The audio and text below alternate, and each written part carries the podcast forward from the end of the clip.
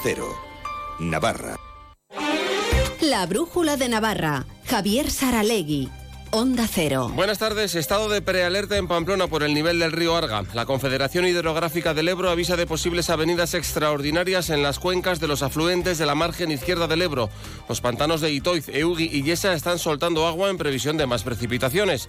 Sigue lloviendo y continúan las protestas de agricultores al margen de los sindicatos. De nuevo con tractoradas en vías interurbanas y en el centro de Pamplona. Se lo contamos. Avance informativo. Espacio patrocinado por Caja Rural de Navarra. Caja Rural de Navarra, siempre cerca. Un millar de agricultores y ganaderos navarros han participado en la manifestación celebrada en Madrid con motivo del Consejo Europeo de Agricultura que tiene lugar en Bruselas. Los sindicatos UAGN y N han estado presentes. Milagros Bidondo. La marcha, convocada por Asaja, COAC y UPA, ha partido de la plaza de Carlos V, Ministerio de Agricultura, a las 11 de la mañana y ha finalizado en la oficina de la Comisión Europea en el Paseo de la Castellana número 46. Los presidentes de UAGN y N, Félix Bariain y Fermín Gorreiz, coinciden en que el sector no puede seguir como hasta ahora y confían en que el encuentro en Bruselas se traduzca en medidas concretas. Lo que esperamos es que sea un punto de inflexión en todo el devenir de las políticas, ¿no? sobre todo las, las agrícolas. El fracaso de la política agrícola comunitaria es rotundo. Lo que tiene que pensar la Comunidad Económica Europea, una cosa es dictar normas eh, al albur de un despacho y la otra, pues eh, llevarlas a cabo a campo abierto, ¿no? yo creo que no estamos pidiendo nada del otro mundo. Esperemos de hoy que flexibilicen la PAC, que nos sea más fácil hacer nuestro trabajo somos conscientes de que tenemos que ir cambiando, de que tenemos que utilizar menos fertilizantes, menos fitosanitarios, pero no se puede hacer con la Agenda 2030, era demasiado exigente, el plazo tiene que ser más amplio. División en el Parlamento de Navarra para abordar el traspaso de tráfico. Los grupos no se han puesto de acuerdo para aprobar una declaración institucional tras la sentencia del Supremo que anula el traspaso de la competencia. La declaración de UPN pedía acatar la sentencia y exigir al Gobierno que impulse las vías legales para hacer efectivo el traspaso en exclusiva. Defiende que se preste de forma compartida entre Policía Foral y Guardia Civil. Socialistas y populares se han abstenido y el resto ha votado en contra. Javier Esparza. La posición de UPN es clara. Acatamos la sentencia del Supremo y desde luego nosotros no vamos a participar en este intento que yo creo que está habiendo de forma constante, tanto por parte de Bildu, de Geroa o del propio Partido Socialista, de cuestionar. Parece que el Supremo es el que ataca el régimen foral. El portavoz socialista ha explicado que UPN ha presentado su declaración en el último minuto sin aceptar cambios. El partido del gobierno proponía incluir que Navarra no comparte la sentencia del Supremo. Ramón Alzorri. Confiamos y deseamos que el Partido Popular, pero principalmente UPN, que nació para defender el fuero, el régimen foral, simplemente se mantenga donde estuvo. Eh, estas competencias se aprobaron en Navarra por unanimidad, con la exclusividad de las competencias de tráfico para la policía foral la mayoría del Partido Popular en el Senado puede suponer un veto inicial a la reforma de la LORAFNA como vía para lograr el traspaso de la competencia. Esto ralentizaría su aprobación e implicaría que el proyecto volviese al Congreso. Más de política, UPN ha anunciado que apoyará la creación en el Senado de una comisión de investigación sobre el caso Coldo. Pedirá que se incluyan las mascarillas compradas en Navarra por Sodena para las empresas navarras en conjunción con la CEN. Al Partido Socialista no le consta que la empresa de Coldo García fuera contratada por el gobierno de Navarra. Ramón Arzorri. Evidentemente era un miembro del Partido Socialista de Navarra. No tenemos por qué decir nada más. No tenemos que decir que no lo conocíamos. Es miembro del Partido Socialista de Navarra, pero lo que ha hecho o no ha hecho, que lo decidirá un juez, no lo ha hecho en Navarra ni para Navarra. Evidentemente nosotros estamos preocupados con la corrupción. Las noticias de Navarra. Onda Cero. Nuevo accidente mortal en las carreteras navarras. Una mujer de 38 años ha fallecido a primera hora de la mañana al salirse de la carretera el vehículo en el que viajaba, a la altura de Urdiain. Por otro lado, el acusado por matar de un puñetazo a un portero de discoteca en Villama a finales de noviembre del año pasado ha sido condenado a cuatro años de prisión que serán sustituidos por la expulsión del país. Además, el Departamento de Educación del Gobierno de Navarra ha comunicado a los centros Miravalles e Irabia y Zaga la extinción de los conciertos educativos de la etapa de educación secundaria obligatoria. La Agencia Estatal de Meteorología, decíamos, y la Confederación Hidrográfica del Ebro alertan de lluvias previstas de hasta 100 litros por metro cuadrado esta noche y mañana en Navarra, en las cabeceras de los ríos Arga, Araquil, Larraun y Ulzama. María Luisa Moreno es la jefa de hidrología de la CHE. Estas crecidas incluso pueden llegar a ser, en algunos tramos fluviales, extraordinarias. Capacidad de generar afecciones significativas siempre es posible porque nos hallamos en umbrales de caudales que están próximos a la máxima capacidad de los. La Policía Municipal de Pamplona solicita la retirada de vehículos de aparcamientos en superficie y garajes de las zonas inundables. Han escuchado el avance informativo patrocinado por Caja Rural de Navarra. Caja Rural de Navarra, siempre cerca. Descubre el plan Disfruta Seguro de Caja Rural de Navarra. Tendrás mayor protección al agrupar tus seguros pagando mes a mes. Dispondrás de ventajas exclusivas, gestor personal, orientación médica y asesoramiento jurídico telefónicos, experiencias de ocio. Disfruta de la vida y confía el resto a Caja Rural de Navarra. Consulta condiciones en cajaruraldenavarra.com. Participa en la octava edición del Medio Maratón Zubiri Pamplona Iruña el próximo domingo 24 de marzo. Inscríbete en la primera media de la primavera en la web zubiripamplona.com y disfruta de un recorrido inigualable que atraviesa el Prepirineo Navarro, el Camino de Santiago, el Paseo de Larga, se adentra dentro del recorrido del encierro para finalizar en la plaza del Ayuntamiento de Pamplona. Promueve Diario de Noticias. Patrocinan CaixaBank, AENA, Ayuntamiento de Pamplona, IMQ, Centro Porsche Pamplona, Magnesitas Navarra, Interesport, Lacturale y Joma. Colabora Onda Cero y Europa FM. Últimos dorsales disponibles. Date prisa y no te quedes sin el tuyo. Escucha la brújula de la economía patrocinada por la Asociación de la Industria Navarra AI. Continuamos en la Brújula de Navarra, hoy en nuestro espacio de los lunes con la Asociación de la Industria Navarra. Aquí con nosotros Rubén Elizari, responsable de Relaciones Corporativas de AIN. Hola Rubén, buenas tardes. Hola, ¿qué tal Javier? Buenas tardes. Nos has traído una de las empresas también que yo creo que a todo el mundo le suena. Si ve por la calle las furgonetas o si ve Sí, los rótulos, si ve el material, le suena. ¿eh? Además, les suena, yo creo que está muy presente en nuestro día a día, en nuestra vida, aunque a veces no, no lo sepamos, ¿no? Ellos son, son Gavil, hoy tenemos a Pablo Monreal, que es el director de ventas industrial, y bueno, nos va a contar pues qué, qué hacen, cómo lo hacen y temas interesantes, sin duda. Y llevan mucho tiempo haciéndolo. Hola Pablo, ¿qué tal? Buenas tardes. Hola, buenas tardes Javier. Porque Gavil va a cumplir ya 50 años enseguida dentro de tres, unas raíces que se remontan a 1977, cuando tres socios iniciaron la actividad. La verdad es que es, no es el primer ejemplo de, de empresa que, que nace así y es una maravilla ver cómo luego ha, ha continuado y se ha ido a- ampliando. ¿no? En sus orígenes se dedicaban a la comercialización de material eléctrico y hoy en día pues basta con echar un vistazo a su página web para darse cuenta de cómo han ido diversificando la actividad y adaptándola a las exigencias del mercado y de las industrias. Eficiencia, iluminación y control, almacén, logística, protección, digitalización, energías renovables. Tienen, atención, más de 3.000 clientes, almacenes en el País Vasco, en Logroño, en Navarra, y hace ya unos cuantos años diversi- diversificaron, creando empresas de comercialización de material de fontanería y de climatización, y ampliando incluso el área geográfica de actuación. Eh, qué bendición crecer, aunque también lleve algún dolor de cabeza, ¿verdad, Pablo? Porque hay que organizar todo lo nuevo. Benditos problemas, ¿verdad? Crecer. ¿eh? Efectivamente, sí. eh, la verdad que, bueno, estamos en un sector, el sector eléctrico, que es un sector en constante crecimiento. Eh, la verdad que, bueno, podemos observar todos en el día a día que todo se electrifica, bien por ejemplos prácticos como la movilidad eléctrica o la climatización que cada vez es más eléctrica o incluso la digitalización de, de- de todos los sistemas.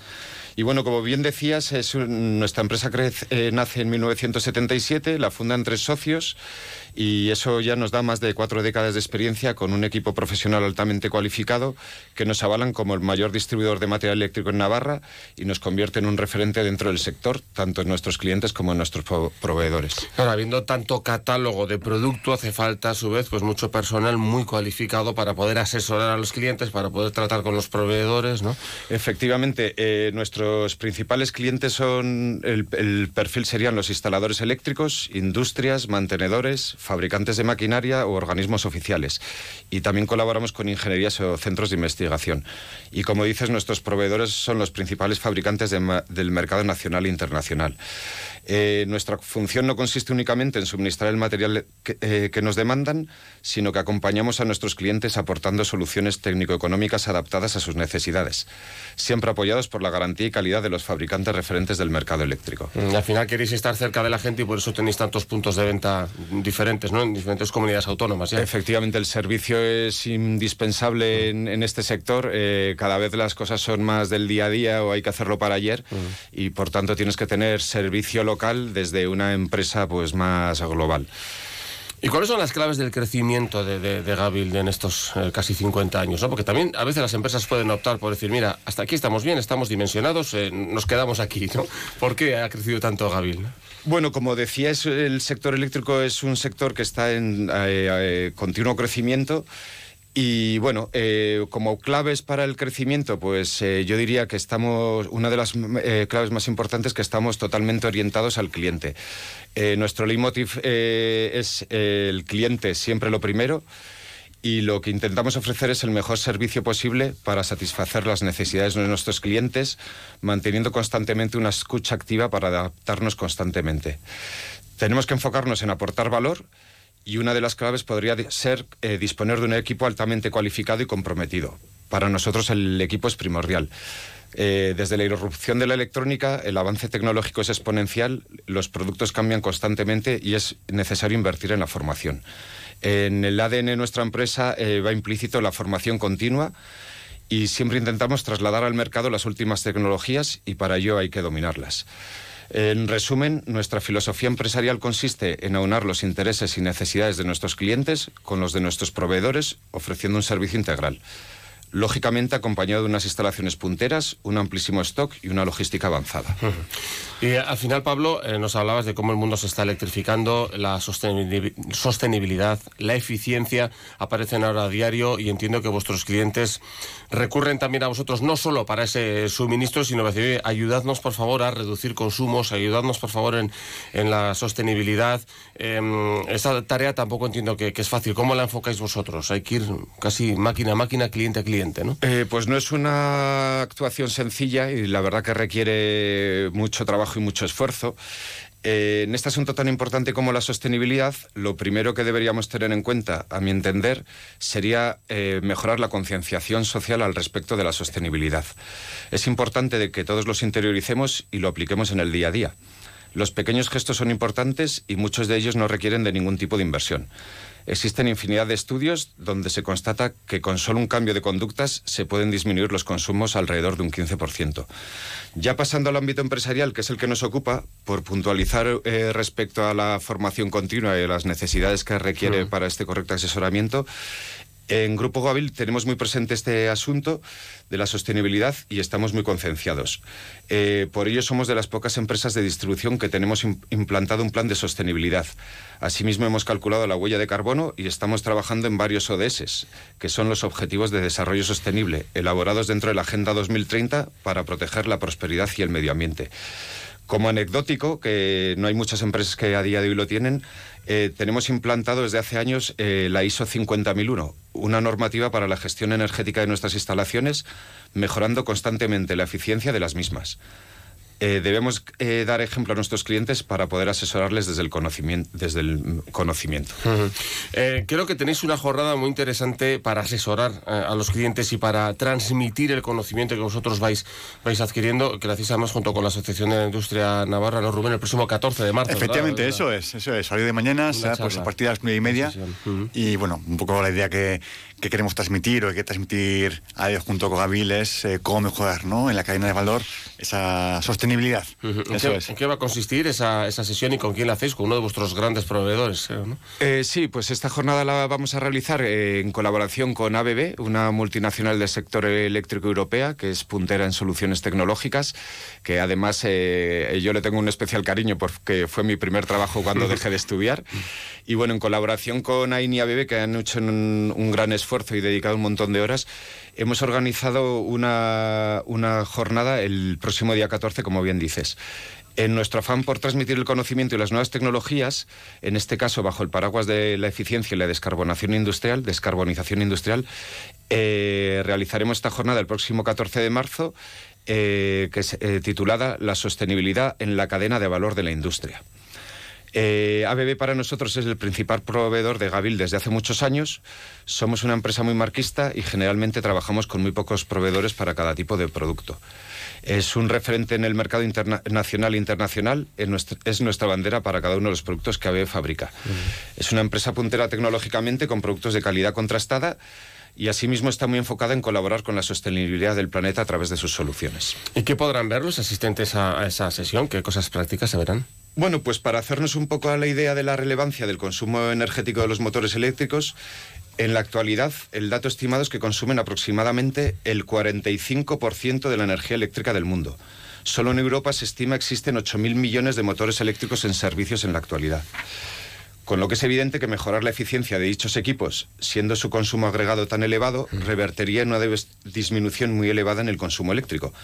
Es importante enfocarse inicialmente en los mayores consumidores, allí donde la mejora va a ser superior. En dicha jornada, por concretar, los asistentes podrán ver in situ las diferencias de consumo entre diferentes tecnologías en motores eléctricos y el accionamiento de los mismos.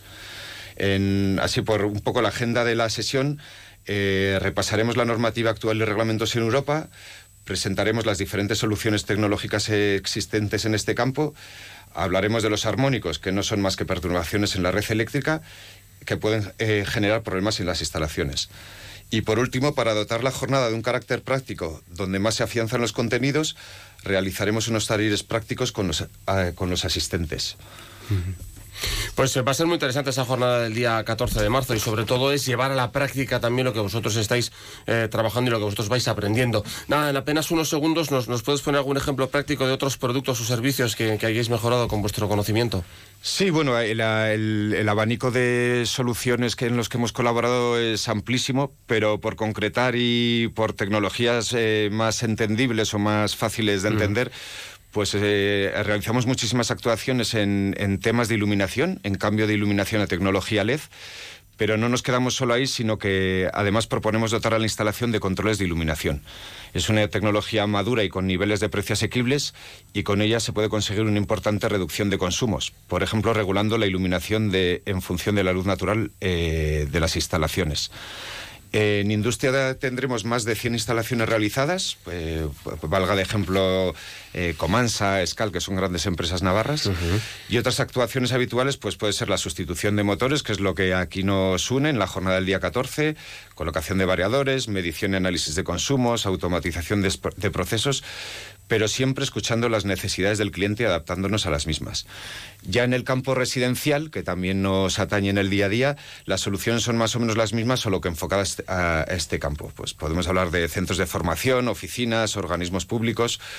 Como ejemplo ilustrativo, pues podríamos hablar de, un campus universitario donde controlamos más de 10.000 luminarias eh, en regulación en función de la luz natural y otra funcionalidad y como uno de los proyectos más recientes, eh, la nueva sede de la Comunidad de Pamplona, en el antiguo convento de Salesas, donde ahí controlamos más de mil luminarias y aquí se apuesta por el, el, el control aporta ahorro energético y también puntos para una certificación WELL que están trabajando en, certificarse el edificio. Me parece que en muchos sitios de los que entremos va a haber cosas de Gabil, entonces no me parece en nuestro día a día, ¿no? Pues eh, hoy Pablo Monreal, director de ventas en industria de Gabil, nos ha acercado parte de lo que hacen en, la empresa para que sigamos conociendo también ejemplos de, industrias navarras que, que, con mucho éxito funcionan y que van además cumpliendo años. Pablo, gracias por acompañarnos y muy buenas tardes. Muchas gracias a vosotros y animo a la gente a asistir, que entre todos pondremos nuestro granito de arena para hacer la industria navarra más competitiva, al hacerla más eficiente, que dentro del PIB navarro es fundamental. Y pues entre todos conseguiremos dejar un mundo mejor a las futuras generaciones. Desde luego, 14 de marzo, notamos ahí en, en AIN. Gracias, Rubén Elizari. Gracias a vosotros. Muy bien. Has escuchado la brújula de la economía patrocinada por la Asociación de la Industria Navarra AIN. Un negocio necesita web, redes sociales, imagen de marca, canal de ventas online. ¿Buf? Si eres una pyme o un autónomo y necesitas ayuda en tu digitalización, la oficina Acelera Pyme Iris de AIN, la Asociación de la Industria de Navarra, te ofrece asesoramiento sin coste. Entra en oapiris.ain.es y comienza tu transformación digital. Cazador. En Adecana promovemos la unión de todos los cazadores, defendemos tus intereses y el medio ambiente. Por 26 euros al año tendrás el mejor seguro para cazar y pescar, con más de un millón de euros de responsabilidad civil, accidentes, asistencia, perros y otras garantías. Y por 36 euros igual, pero con cobertura superior a los 2 millones, incluida la responsabilidad civil de jefe de batida. Únete a Adecana y aprovecha nuestros servicios. Infórmate en el 948 17 50 49 y en adecana.com. Terminamos a las 8 menos 20 de la tarde, volvemos a las 9 menos 10 con el resumen del fin de semana deportivo Navarro y las declaraciones de sus protagonistas. Recuerden que hoy también ha sido un gran día para donar sangre, porque cualquier día es un buen día para llevar a cabo esta acción solidaria que salva vidas. Donar sangre en la web de Adona, adona.es, tienen ustedes toda la información y el teléfono para pedir cita. En el control ha estado Arturo Hermendariz. Buenas tardes. La Brújula de Navarra. Javier Saralegui. Onda Cero.